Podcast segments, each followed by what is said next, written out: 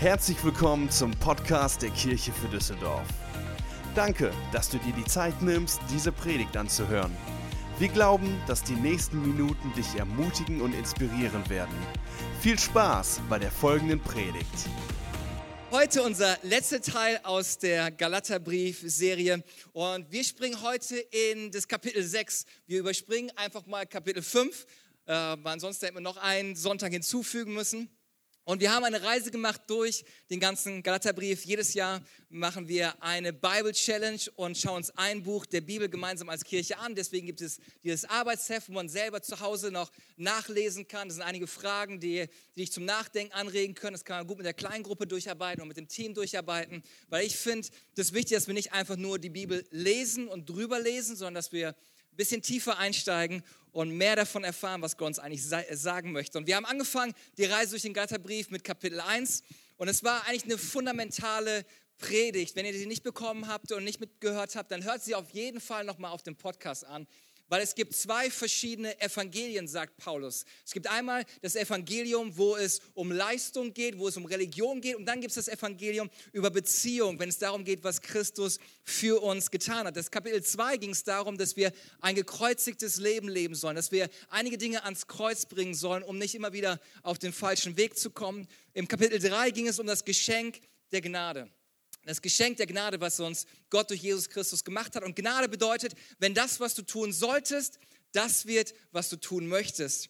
Und wir haben uns letzte Woche angeschaut, das Kapitel 4, wo es darum geht, dass wir Kinder Gottes sind. Und Gott nicht nur unser Herr und König im Himmel ist, sondern Gott unser liebender Vater im Himmel ist. Und wir haben darauf geschaut, dass Beziehung alles verändert. Und darum geht es eigentlich im christlichen Glauben, dass Gott gesagt hat, ich wünsche mir eine Beziehung zu den Menschen. Er brauchte keine Leute, die für ihn arbeiten, dafür hat er die Engel, die Bibel spricht davon, dass die Engel dienstbare Geister sind, sondern er hat sich dem Menschen gewünscht und geschaffen, dass er in Beziehung zu Gott lebt. Und heute schauen wir in das letzte Kapitel des Glatterbriefs und die Verantwortung, die mit der Freiheit kommt, die Gott uns geschenkt hat. Und ich möchte mit einem Vers beginnen, den Paulus schrieb, um uns ein Bild von dieser Freiheit zu geben. Und damit wir das Kapitel verstehen, müssen wir uns anschauen, wie Freiheit eigentlich aussieht. Und wir schauen mal rein, Galaterbrief, Kapitel 6, Vers 14. Wir haben es auf dem Screen und in euren Booklets drin. Und dort steht, für mich jedoch ist es unmöglich, auf irgendetwas anderes stolz zu sein, als auf das Kreuz von Jesus Christus, unserem Herrn. Es gab viele Dinge, wo Paulus sagen könnte, hey, ich kenne das Alte Testament auswendig, ich bin von den besten Predigern gelernt worden, ich habe schon so viel getan. Er sagt, ich habe so viel in der Vergangenheit getan und gemacht, darauf könnte ich stolz sein, aber er sagt, nee, all das, darauf möchte ich nicht stolz sein, sondern ich möchte allein stolz sein auf das Kreuz von Jesus Christus. Und durch ihn ist die Welt für mich gekreuzigt und durch ihn bin ich für die Welt gekreuzigt. Und ich glaube, das ist ein Bild, was für Paulus Leben stand, wie wahre Freiheit eigentlich aussieht. Dass Paulus Leben nicht auf Gesetz aufgebaut war oder auf Regeln aufgebaut war, sondern auf eine Person. Und die Person ist Jesus Christus. Und durch seine Beziehung zu Jesus hat er eine Freiheit erlebt, wo er gesagt hat, verglichen zu dem, was ich alles getan habe, ist die Freiheit und die Gnade Gottes viel größer und viel mächtiger.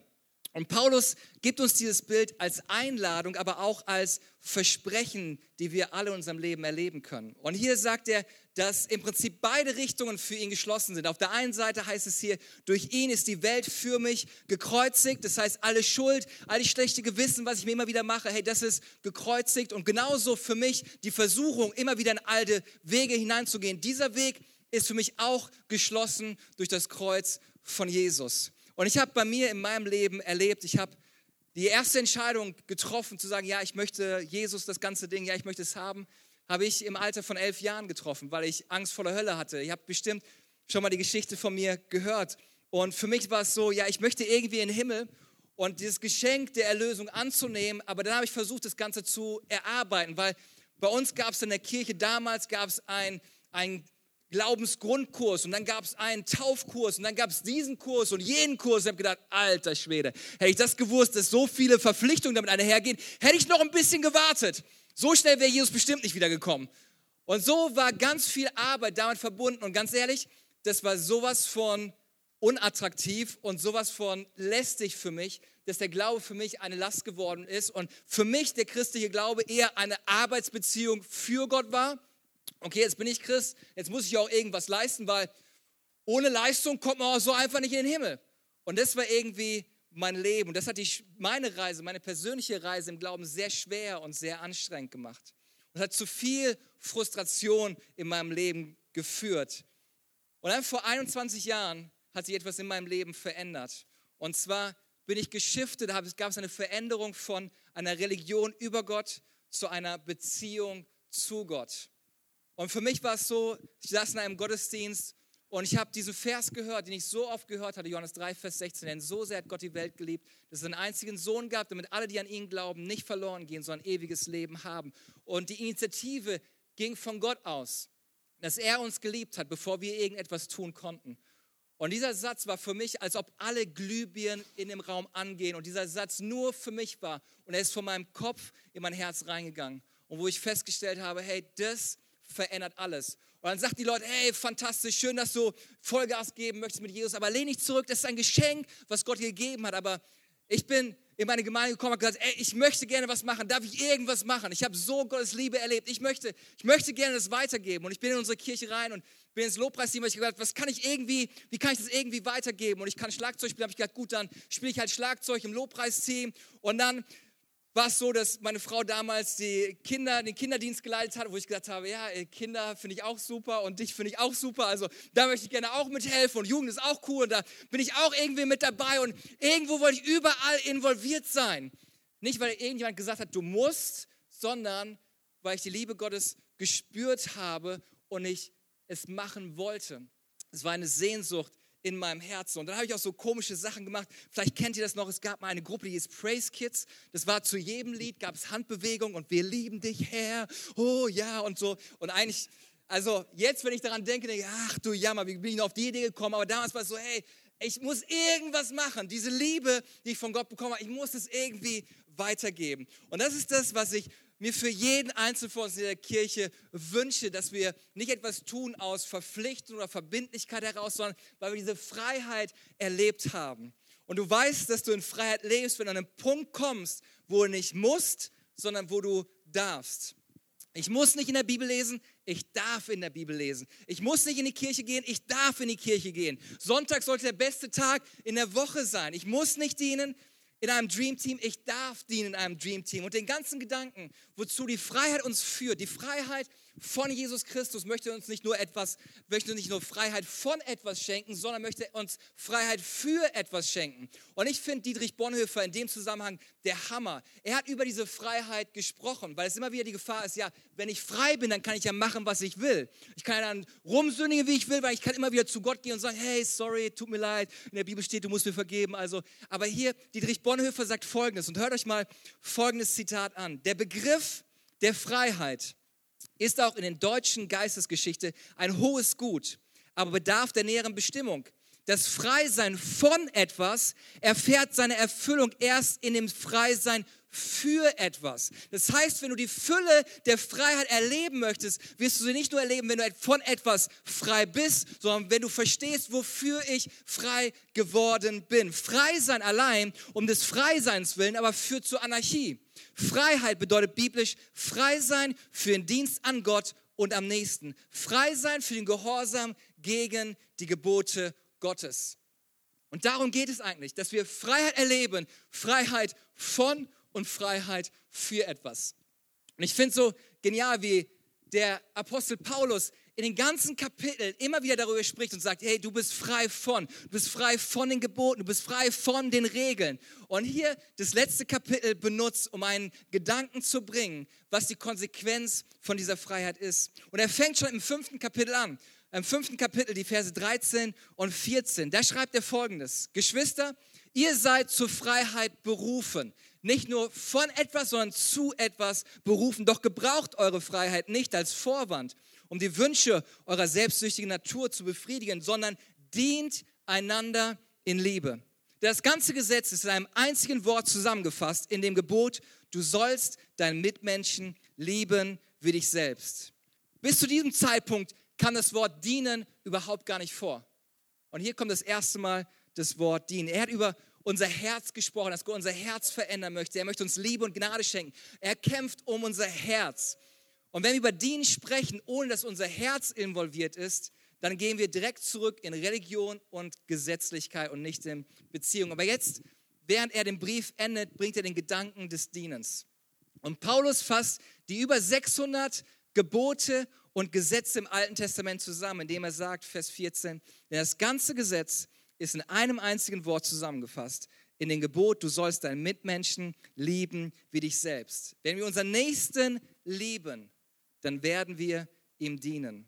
Was Paulus hier macht, ist, dass er ihnen noch einmal zeigt, das Alte Testament und die Gebote sind nicht schlecht, aber es fehlte die richtige Motivation. Die Motivation sollte Liebe und sollte Freiheit sein. Dieser Gedanke, liebe deinen Nächsten, ist beziehungsorientiert und nicht gesetzesorientiert. Daher gibt er uns im Kapitel 6 jetzt die volle Dröhnung. Und er fängt an im Vers 2 und schreibt folgendes, Galaterbrief, Kapitel 6, Vers 2. Helft einander, eure Lasten zu tragen. Auf diese Weise werdet ihr das Gesetz erfüllen, das Christus uns gegeben hat. Was für ein Gesetz hat Christus uns gegeben? Johannes 13, Vers 34. Ich gebe euch jetzt ein neues Gebot. Liebt einander, wie ich euch geliebt habe, so sollt ihr euch auch untereinander lieben. Wenn wir das erfüllen wollen, was sollen wir tun? Paulus sagt, ist, helft einander die Lasten zu tragen. Und er kommt zu dem Punkt, das, was bisher gefehlt hat, war die richtige Motivation. Die richtige Motivation sollte nicht Pflicht sein oder Verbindlichkeit, aus eigener Kraft irgendwas zu reißen, sondern die richtige Motivation ist die Liebe zu Gott, die er uns geschenkt hat und die Freiheit, die er uns schenkt. Und dann, was passieren wird, ist, dass unser Dienst ein Überfluss aus unserer Beziehung zu Gott ist. Und vielleicht ist es so, dass es dir echt schwerfällt, anderen Leuten gerade zu dienen, wo du denkst, hey, ganz ehrlich, ich möchte erstmal, dass mir jemand irgendetwas Gutes tut, bevor ich jemand anderen etwas Gutes tue. Wenn du an dem Punkt bist, wenn du an dem Punkt bist, ja, die müssen sich erstmal bei mir entschuldigen, wie ich soll vergeben. Dann das, was passiert ist, dass all die ganzen Dinge, die in der Bibel stehen, in deinem Kopf sind und noch nicht in deinem Herzen sind. Unser Dienst sollte immer ein Überfluss aus unserer persönlichen Beziehung zu Gott sein. Und ich finde, das ist ein wunderbares Bild, was er uns hier mit auf den Weg gibt. Und diese Freiheit und das Bild, was er benutzt, ist nicht nur für unser geistliches Leben, sondern auch in unserem Alltag. Weil was passiert ist, und das, was der Grundgedanke ist, der Motivation ist, wenn ich über etwas begeistert bin, da muss mich keiner motivieren, darüber zu reden. Ich werde darüber reden. Wenn du in einem richtig guten Restaurant essen warst und das Essen richtig schön dekoriert war, was passiert oft auf Instagram? Dass irgendwie ständig Leute Essen fotografieren und sagen, Hashtag Cheat Day. Das Essen war der Granate und dann irgendwie so einen Link reinpacken von einem Restaurant. Wenn du begeistert von etwas bist, dann wirst du es irgendwie teilen. Wenn du mit dem Eike sprichst, immer was rauskommt, hey, ich habe ein neues Kaffee entdeckt, der Kaffee ist voll der Hammer. Ey, wenn du Eike anschaust, was kommt raus? Kaffee kommt raus, einfach weil er begeistert davon ist. Bei mir, wenn wir über Fußball sprechen, sprechen wir über Borussia Dortmund. Alles andere begeistert mich überhaupt gar nicht. Aber Borussia Dortmund, die Verpflichtungen, die sie gemacht haben und die noch kommen werden, das wird der Hammer werden. Der Trainer ist gut aufgebaut. Wenn wir über Fußball, Borussia Dortmund kommt raus. Fußball Borussia Dortmund.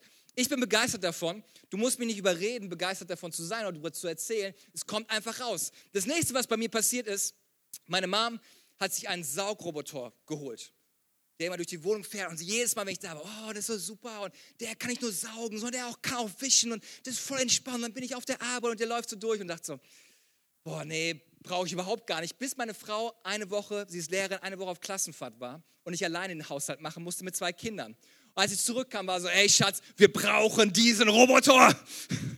Und wir haben den. Sie war so begeistert, ständig erzählt, hat diesen Samen in meinem Kopf gesehen, dass ich dieses Ding brauche. Wovon ich begeistert bin, das werde ich auf jeden Fall teilen. Und das ist das, was wir auch lieben. Deswegen gibt es auf Facebook und Instagram diese Option, etwas zu liken oder etwas zu teilen. Weil wenn wir begeistert sind, ich möchte, dass Leute das wissen, wovon ich begeistert bin. Und wir sollten nicht nur begeistert sein von einem guten Restaurant, von dem besten Fußballverein in Deutschland, sondern wir sollten begeistert sein von der Liebe, von der Gnade und der Freiheit, die Christus uns geschenkt hat. Worüber bist du begeistert? Und wenn Gott etwas Großartiges in deinem Leben getan hat, dann sollten wir das teilen. Und wie können wir es machen? Indem wir anderen dienen und sie lieb haben. Bei Gott geht es in erster Linie nicht darum, was wir tun, sondern wie wir andere lieben. Anderen zu dienen bedeutet im Herzen, wie sehr wir andere Menschen eigentlich lieben. Und ich möchte euch drei Dinge mit auf den Weg geben, weil Paulus ist im Kapitel 6 sehr, sehr praktisch. Und er sagt, du bist für Freiheit berufen, diese Freiheit auszuleben. Und er gibt drei praktische Dinge, wie wir dieses, diese Freiheit ausleben, durch den praktisch werden lassen können. Und wir schauen uns den Vers 10 einmal an. Galaterbrief, Kapitel 6, Vers 10. Und hier schreibt Paulus den Galatern das folgende. Solange wir also noch Gelegenheit dazu haben, wollen wir allen Menschen Gutes tun. Ganz besonders denen, die wie wir durch den Glauben zur Familie Gottes gehören. Und hier sind drei praktische Schritte, wie wir diese Freiheit, diese Liebe benutzen können, um einen Unterschied in dieser Welt zu machen. Das erste ist, er sagt, wir haben Gelegenheit, Möglichkeiten von Gott geschenkt bekommen. Und das ist mein erster Punkt, ist, erkenne deinen Einflussbereich. Wir müssen die Menschen erkennen, die Gott unser Leben gestellt hat. Dein Leben ist kein Unfall, dein Leben ist kein Zufall. Und diese Serie war nicht nur für dich, sondern für all die Menschen, die in deinem Einflussbereich sind. Gott stellt dich in Beziehung, Gott stellt dich in Gemeinschaft zu anderen Leuten. Es ist gut zu wissen, wo Gott dich hineingestellt hat. Denn manchmal können wir überfordert sein, wenn wir all die Noten der Welt sehen. Oh, das müssen wir eigentlich machen und hier müssen wir machen und dem müsste man helfen. Aber zu überlegen, Gott, wo stehe ich eigentlich? Wer ist in meinem Umfeld? Wer ist in meinem Einflussbereich? Vielleicht die Leute auf der Arbeit, mit denen du so viel Zeit verbringst. Vielleicht mehr Zeit als mit deiner Frau. Das sind Leute in deinem Einflussbereich, deine Familie. Vielleicht die Uni, vielleicht die Schule. Vielleicht Freunde, die in deinem Leben sind. Vielleicht die Nachbarn, die in deinem Leben sind. Und da einfach zu schauen, Gott, wen hast du mir an die Seite gestellt und wie kann ich diesen Menschen dienen? Wie kann ich, kann ich da einen Unterschied machen? Denn in erster Linie, wenn wir sagen, ja, eine Welt zu verändern, wenn wir sehen, als erstes fängt es damit an, dass ich meine Welt verändere und wenn ich anfange, meine Welt zu verändern, werden wir sehen, wie sich die Welt verändert. Im 2. Korintherbrief, Kapitel 10, Vers 13, drückt es Paulus so ähnlich aus. Wir hingegen werden uns nicht auf unangemessene Weise rühmen. Unser Maßstab ist der Wirkungskreis, den Gott uns zugemessen hat. Und dieser Wirkungskreis schließt auch euch mit ein. Hier finde ich interessant, Gott hat jedem von uns einen Wirkungskreis gegeben. Das ist kein Zufall, dass du da bist, wo du gerade da bist sondern es ist ein Geschenk Gottes, da wo du bist. Deswegen sieh deine Arbeit nicht als Last an, sieh es als Möglichkeit, dass Gott dich da hineingestellt hat, als deinen Wirkungskreis. Und das will ich sagen, ja, aber der darf das machen und der macht jenes und guck mal, was der macht. Nein, Gott hat dir einen Wirkungskreis gegeben.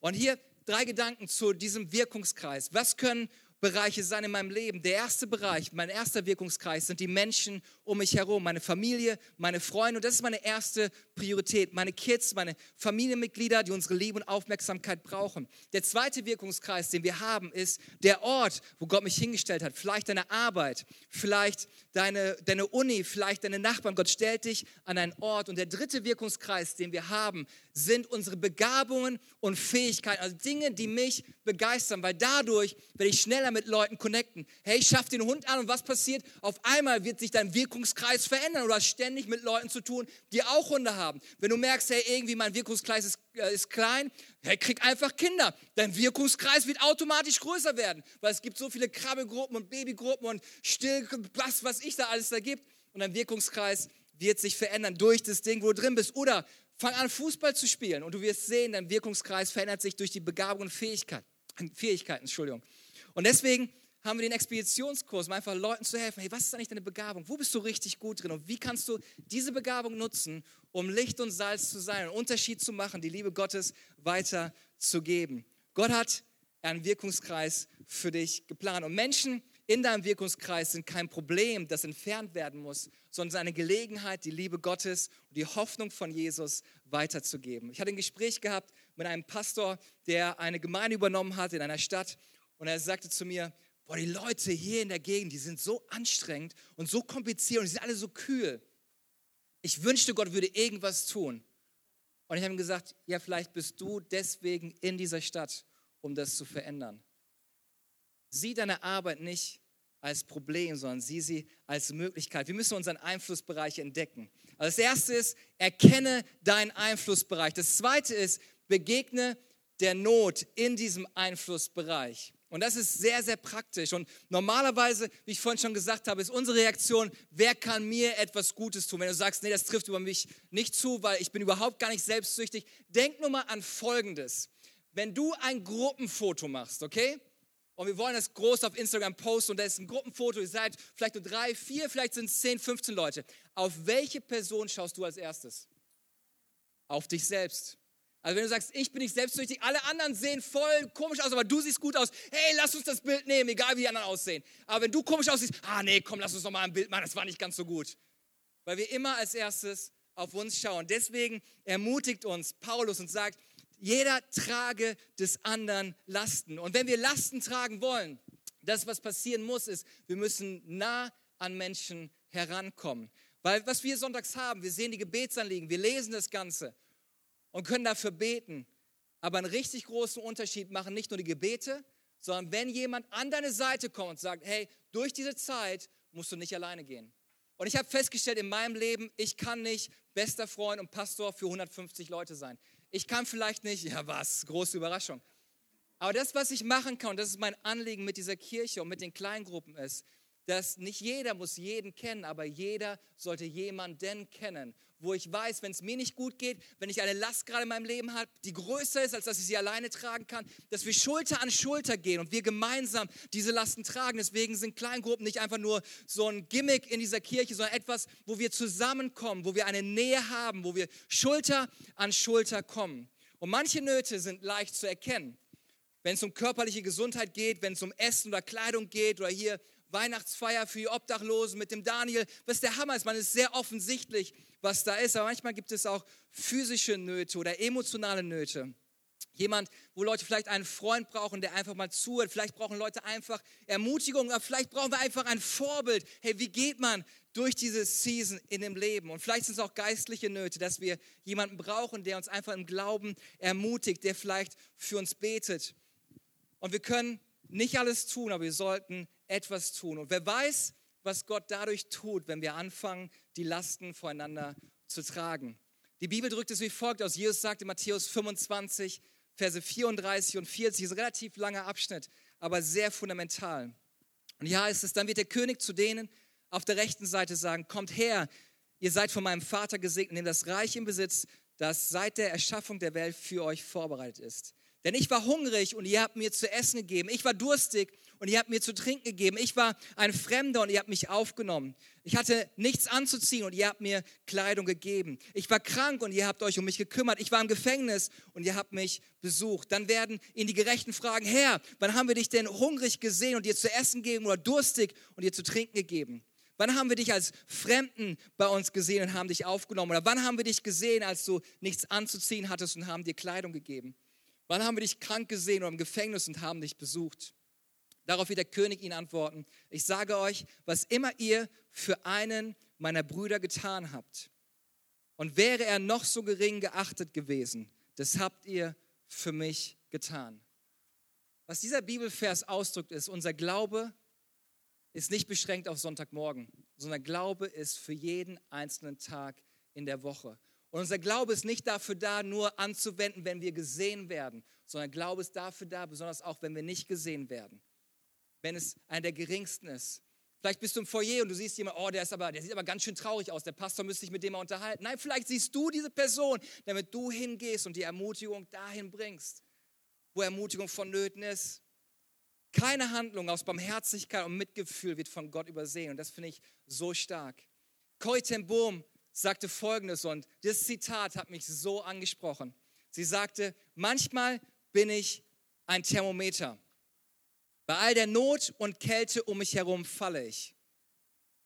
Aber wir müssen Thermostate sein, nicht Thermometer.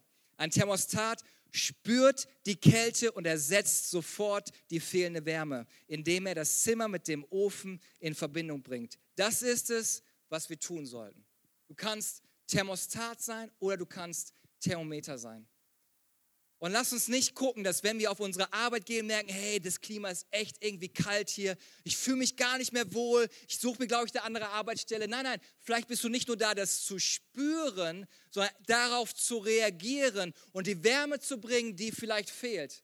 Vielleicht sagst du, ja, boah, irgendwie mit den kleinen Gruppen, coole Idee, aber da ist nichts für mich da. Ich habe ganz andere Interessen. Vielleicht sind da so viele andere, die genau die gleichen Interessen haben. Vielleicht siehst du die Not, nicht um dich zurückzuziehen, sondern da reinzugehen und zu sagen, ich mache da einen Unterschied und bin ein Thermostat und kein Thermometer. Denn dazu sind wir berufen, dass wir die Wärme bringen, da wo keine Wärme ist, dass wir die Liebe bringen, wo keine Liebe ist, dass wir Hoffnung bringen, wo keine Hoffnung ist und dass wir nicht diejenigen sagen, ja, hier fühle ich mich jetzt aber nicht mehr wohl. Ich glaube, ich suche was anderes. Nein, Gott hat dich genau dahingestellt, in diese Kälte, in diese Dunkelheit, damit das Licht und die Wärme umso stärker, umso kraftvoller ist. Und mein letzter Punkt ist, zeige ihnen Jesus und seine Kirche. Zeige ihnen Jesus und seine Kirche. Ich liebe es, dass er im Vers 10 sagt, wir dienen ganz besonders denen, die zur Familie Gottes gehören. Wenn Gott die Kirche geschaffen hat, damit sie sich um Menschen kümmert, dann sollten wir Menschen genauso dahin bringen. Weil das, was passieren kann, ist, wenn wir diejenigen sind, die Lasten tragen, kann es passieren, dass wir uns zu kleinen Jesus machen. Ja, wenn der Stefan da ist, boah, dann ist es gut. Und ja, wenn ich zum Stefan gehe und boah, wenn das da ist. Nein, nein, es geht nicht um mich, sondern es geht um Jesus. Ich möchte nicht der Retter sein. Jesus ist der Retter. Da müssen wir Leute immer wieder darauf hinweisen. Und wenn wir etwas tun aus der Liebe heraus, aus der Freiheit, die Christus uns geschenkt hat, dann sollte die Richtung immer sein wegen Jesus. Wenn wir auf die Straße gehen und uns um die Obdachlosen kümmern, dann geht es nicht darum, dass der Kirche für Düsseldorf draufsteht, sondern dass da draufsteht, Jesus hat dich lieb. Wenn wir nach Afrika gehen mit dem Team nächstes Jahr wieder, dann ist da nicht irgendwo Kirche für Düsseldorf drauf, weil es geht nicht um den Namen, der auf der Kirche steht, sondern es geht darum, wer dich motiviert hat. Was motiviert dich dahin zu gehen? Dein Ego, das ist die Liebe, die Gott dir geschenkt hat. Das heißt, wir lieben, weil wir zuerst von Gott geliebt worden sind. Wir vergeben, weil Gott uns Wärme und Herzlichkeit geschenkt hat. Das sollte unsere Reaktion sein. Und deswegen, lasst uns gucken, dass wir Leute zu Jesus hinweisen, dass wir eine klare Richtung haben. In der Bergpredigt sagt Jesus folgendes, Matthäus 5, Vers 16. Er sagt, wir sind das Salz der Erde, wir sind das Licht der Welt. Ich finde es schön, dass er sagt, wir sind. Ein Salzkorn muss sich nicht anstrengen, salzig zu sein. Ich weiß nicht, ob du schon mal einen Salzstreuer angeguckt hast und da irgendwie Salzkörner drin waren. Ja, ich versuche jetzt salzig zu sein. Ja, ist ganz schön anstrengend. Sondern ein Salzkorn ist salzig, weil es salzig ist. Du bist das Salz der Erde. Du bist das Licht der Welt. Okay, wir sind da, um diesen Unterschied zu machen. Und er sagt dann, Matthäus 5, Vers 16, so soll euer Licht vor den Menschen leuchten. Leute sehen das, was du tust. Sollte, sollte hören das, was du sagst. Die Reaktion sollte nicht sein, boah, das ist ein guter Mensch. Er ist aber ganz schön gut erzogen gewesen.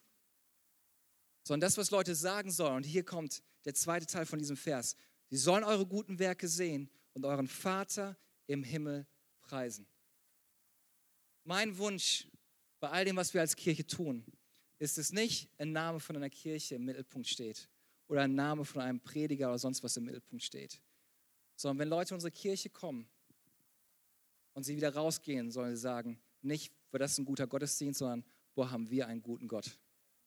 Bei all dem, was du tust, ihr dürft gerne klatschen. Bei all dem, was wir tun, bei jeder Handlung sollte, sollten wir immer wieder auf Jesus zeigen. Psalm 92, Verse 13 und 15 drückt es wie folgt aus. Die Gottesfürchtigen werden gedeihen wie Palmen und wachsen und stark werden wie die Zedern auf dem Libanon. Denn sie sind im Haus des Herrn gepflanzt und blühen in den Vorhöfen unseres Gottes. Wenn es um Blühen geht, Blühen ist ein Zeichen von Gesundheit. Blühen ist, oh da, das ist der Hammer. Wenn wir Orchideen geschenkt bekommen, die halten irgendwie zwei, drei Wochen aus und dann ist da nichts mehr am Blühen. Dann ist vielleicht noch ein bisschen grün da, aber es blüht nicht wirklich. So, aber wenn wir das erleben, was dieser Vers sagt, blühen ist ein Zeichen von Gesundheit. Das, was wir schaffen müssen, ist, wir bringen Leute aus der Verlorenheit, aus der Einsamkeit, bringen sie ins Haus Gottes und helfen ihnen, dass sie gepflanzt sind im Haus Gottes. Und dann kommt Vers 15. Was dann passieren wird, wenn Leute gepflanzt sind in Gott und in der Kirche, noch im hohen Alter, werden sie Frucht bringen und werden grün und lebendig werden. Und das wünsche ich mir, dass wir Menschen nicht als Bekehrungsobjekt sehen, sondern dass wir Menschen sehen als Ziel der Liebe Gottes. Weil Gott uns nicht berufen hat, Menschen zu bekehren, sondern Gott uns berufen, Menschen zu lieben. Und ich wünsche mir, dass wenn wir diese Freiheit erlebt haben, dass wir die Verantwortung, von der Paulus spricht in diesem Kapitel, dass wir es annehmen, andere zu lieben, wie wir geliebt worden sind, anderen zu dienen, wie wir gedient worden sind. Und vielleicht kann die Band nach oben kommen und ich möchte mit einem Vers enden, mit dem Paulus das Kapitel beendet. Und ich habe überlegt, wie ich euch den Vers erklären kann. Deswegen habe ich so ein paar Tischtennisbälle mir organisiert und ich bringe mal ein paar Sachen hier in Sicherheit. Paulus endet mit einem Vers in Kapitel 6, was auf der einen Seite eine Warnung ist, auf der anderen Seite eine Ermutigung ist. Und zwar in den Versen 8 und 9 im sechsten Kapitel. Da heißt es, wer auf dem Boden seiner selbstsüchtigen Natur sät, wird als Frucht seiner Selbstsucht das Verderben ernten. Wer dagegen auf dem Boden von Gottes Geist sät, wird als Frucht des Geistes das ewige Leben ernten. Lasst uns daher nicht müde werden, das zu tun, was gut und richtig ist. Denn wenn wir nicht aufgeben, werden wir zu der von Gott bestimmten Zeit die Ernte einbringen. Hier ist das große Bild von Saat und Ernte. Wenn ich ein, einen Apfelsamen sehe, wird ein Apfelkorn wachsen und ich werde Äpfel ernten. Wenn ich einen Birnensamen sehe, wird ein Birnenbaum wachsen und ich werde Birnen ernten. Niemand wird sich ärgern. Mist, ich habe einen Apfelsamen gesät und jetzt wachsen da Bananen dran. Wie kann das funktionieren? Das wird nicht funktionieren. Das geht nicht. Und hier sagt er, wir haben eine ganz klare Ausrichtung. Wir sollten anfangen, dass wir verstehen, wir sind zur Freiheit berufen. Wir sollten anfangen, in diese Freiheit reinzusehen, unser Bestes zu geben, da reinzusehen. Und wenn wir in dieser Freiheit leben und aus der Kraft Gottes leben, dann wird etwas in unserem Leben passieren. Und deswegen müssen wir uns regelmäßig entscheiden für Freiheit und für Gott und zwar jeden Tag. Und ich habe überlegt, wie kann ich euch das irgendwie deutlich machen und erklären. Und für mich sieht es so aus. Die ganze Geschichte vom Galaterbrief ist wie folgt. Das ist dein Leben, dieses Gefäß. Und wir haben jede Menge Dinge in unserem Leben, die uns beschäftigen, die uns herausfordern. Vielleicht Dinge, die uns geprägt haben.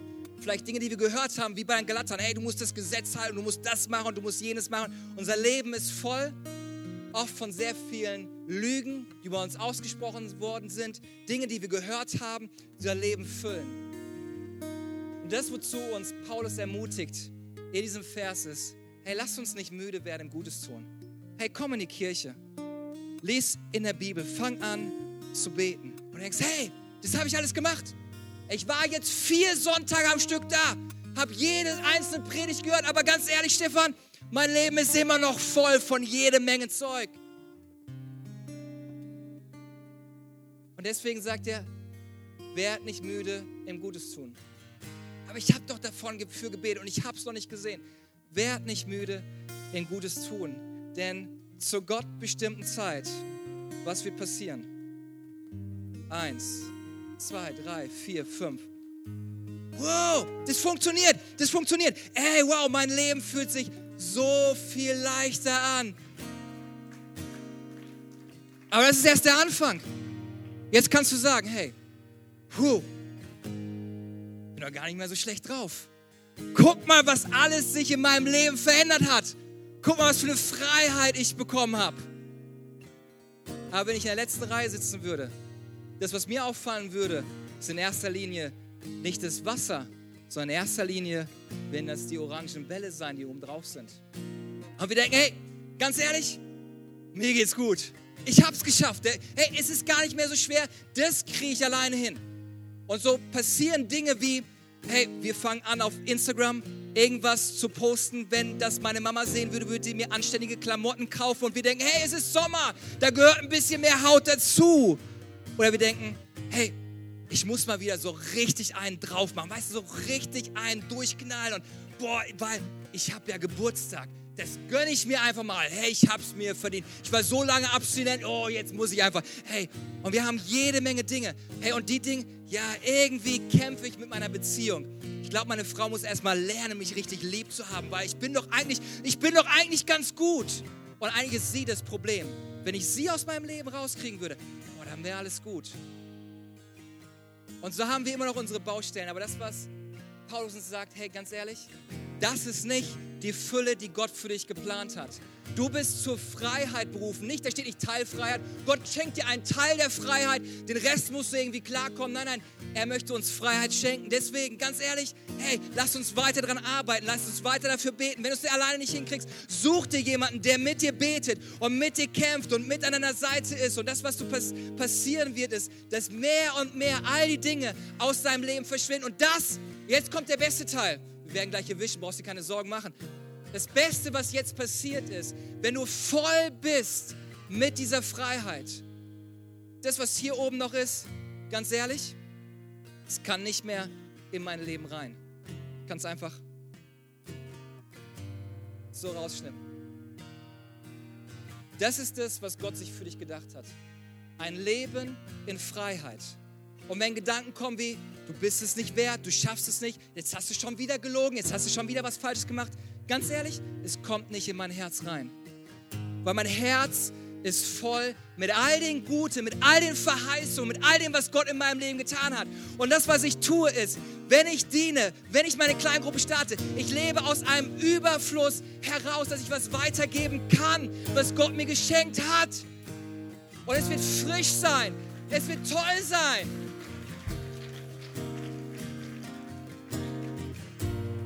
Denn das, was du machst, ist, du lebst nicht aus Problemen heraus, sondern du lebst aus Freiheit und aus der Gnade heraus.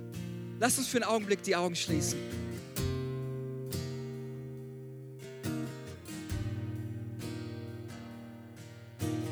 Während ich die Predigt vorbereitet habe und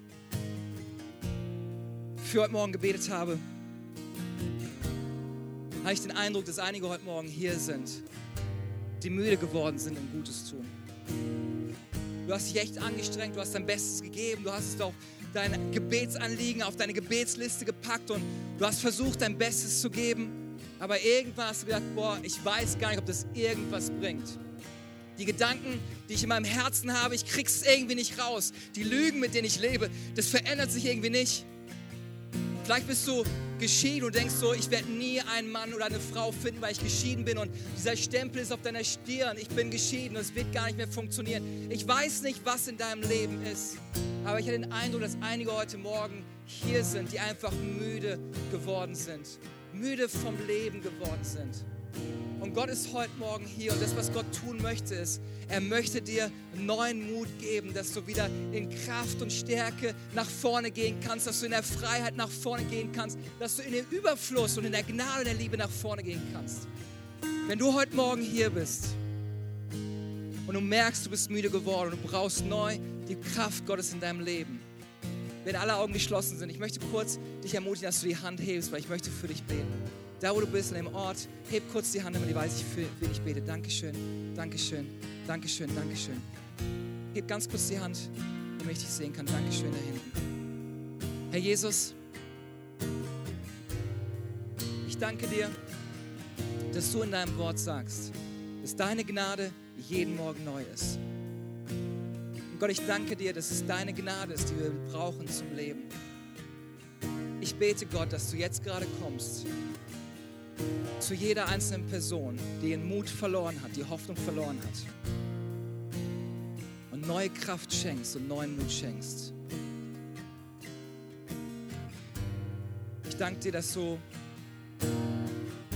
neue Freiheit schenkst. Und ich bete, dass da, wo das Herz müde geworden ist, zu hoffen, dass du jedem einzelnen Herzen neuen Mut, neue Kraft schenkst, Herr Jesus dass wir nicht da stehen bleiben, wo wir gerade sind, sondern dass du kommst und dass jede einzelne Person das merkt, Gott. Auch wenn wir wandern im finsteren Tal, fürchten wir kein Unglück. Wir sind an einem Punkt, wo wir gerade stehen, nicht um da stehen zu bleiben, sondern von dir geführt und geleitet zu werden, weil du sagst, dass du unser guter Hirte bist und du führst uns zu frischem Wasser. Und ich bete für neuen Glauben, neue Hoffnung und neuen Mut in dem wunderbaren Namen von Jesus Christus.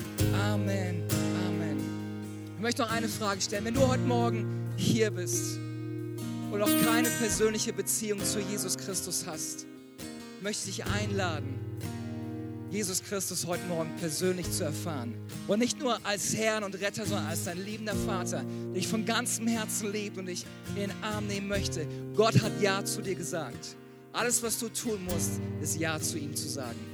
Und vielleicht denkst du, ich weiß gar nicht, ob das funktioniert. Ich weiß gar nicht, ob das alles stimmt, was du heute Morgen erzählt hast. Ganz ehrlich, wenn es nicht stimmt, was ich gesagt habe, wenn all das, was ich erzählt habe, Quatsch war, hey, was für einen Unterschied macht das? Aber wenn es wirklich stimmt, was ich erzählt habe, dass Gott dein liebender Vater ist, dass er die Kraft deines Lebens ist, dass er dir Freiheit schenken möchte, dass er dir seine Gnade und Liebe schenken möchte, wenn du diese Entscheidung triffst, wird es alles verändern. Deswegen glaube ich, dass diese Entscheidung es wert ist, einmal drüber nachzudenken. Was ist das, was ich möchte? Gott hat Ja zu dir gesagt. Er sagt, du bist mein Kind. Die Frage ist, was sagst du zu Gott? Vielleicht können wir einen Augenblick nochmal die Augen zumachen, um einfach in dem Rahmen, wie es hier möglich ist, Privatsphäre zu schaffen. Weil das ist ein Moment zwischen dir und Gott. Das, was ich machen werde, ich werde niemand nach vorne rufen oder sonst was machen, sondern ich möchte eine Gelegenheit geben heute Morgen. Ich möchte Jesus Christus vorstellen, Gott, den liebenden Vater im Himmel, der sich so sehr über dich freut, der so begeistert von dir ist und dich geliebt hat, bevor du irgendetwas für ihn tun konntest. Seine Liebe für dich ist nicht in Verbindung mit dem, was du für ihn tust. Seine Liebe für dich ist aufgrund von dem, wer du bist. Mit all den Macken, mit all den Kanten, mit all den Herausforderungen und Problemen. Gott sieht dich und ist nicht abgestoßen von dir, sondern hingezogen von dir, weil er dich liebt von ganzem Herzen. Er möchte heute Morgen in dein Leben reinkommen. Wenn du sagst, ja, ich möchte Ja dazu sagen, ja, ich möchte Jesus Christus persönlich kennenlernen, dann möchte ich dich einladen, dass wir gemeinsam gleich ein Gebet sprechen. Und das einfach mit diesem Gebet ausdrücken. Ja, ich entscheide mich für Jesus. Ich möchte mit ihm durch mein Leben gehen. Er soll die Kraft meines Lebens sein. Er soll mein liebender Vater sein. Und wenn du sagst, ja, Stefan, ich möchte mit dir beten an dem Ort, wo du bist, vielleicht hebst du gleich noch mal kurz die Hand. Ich werde bis drei zählen. An dem Ort, wo du bist, wenn du Jesus Christus und die Liebe Gottes des Vaters heute Morgen erleben möchtest, wenn du Ja sagen möchtest zu einer Beziehung zu einem liebenden Vater im Himmel, dann heb kurz die Hand. Eins, zwei, drei. An dem Ort, wo du bist, heb kurz die Hand. Einer habe ich gesehen. Ist noch irgendjemand da, der sagt, ja, Gott, ich brauche dich. Ich sage Ja zu einer Beziehung mit dir. Fantastisch. Lass uns gemeinsam beten und nicht nur, wenn du die Hand gehoben hast, vielleicht hast du dich nicht getraut, die Hand zu heben, aber du spürst, irgendwie mein Herz schlägt schneller als sonst. Und es ist nicht nur, weil es warm hier drin ist, sondern weil ich merke, dass da jemand an meiner Herzenstür anklopft. Dann lass uns gemeinsam beten. Und wir als ganze Kirche werden gemeinsam mit dir beten und dieses Gebet dich dabei unterstützen und wir ausdrücken, dass wir sagen, ja Jesus, ich liebe dich und ich folge dir nach. Ich werde vorbeten in kurzen Sätzen und wir werden gemeinsam nachbeten. Ist es in Ordnung? Fantastisch, für zwei ist in Ordnung. Der Rest seid einfach mit dabei, okay? Sag, lieber Herr Jesus, ich danke dir dafür, dass du mich liebst. Ich danke dir dafür, dass du mir vergibst. Und ich danke dir dafür, dass du mich so annimmst, wie ich bin. Heute Morgen sage ich Ja zu dir. Heute Morgen entscheide ich mich, dir nachzufolgen für den Rest meines Lebens. Im Namen von Jesus. Und alle sagen gemeinsam, Amen, Amen. Können wir den Leuten einen riesengroßen Applaus geben? Wir hoffen, dass dir diese Predigt gefallen hat und dich in deinem Leben mit Gott stärkt. Wenn du Fragen hast, schreib uns einfach an info at kirchefürdüsseldorf.de. Außerdem bist du herzlich eingeladen, unseren Gottesdienst sonntags um 11 Uhr zu besuchen.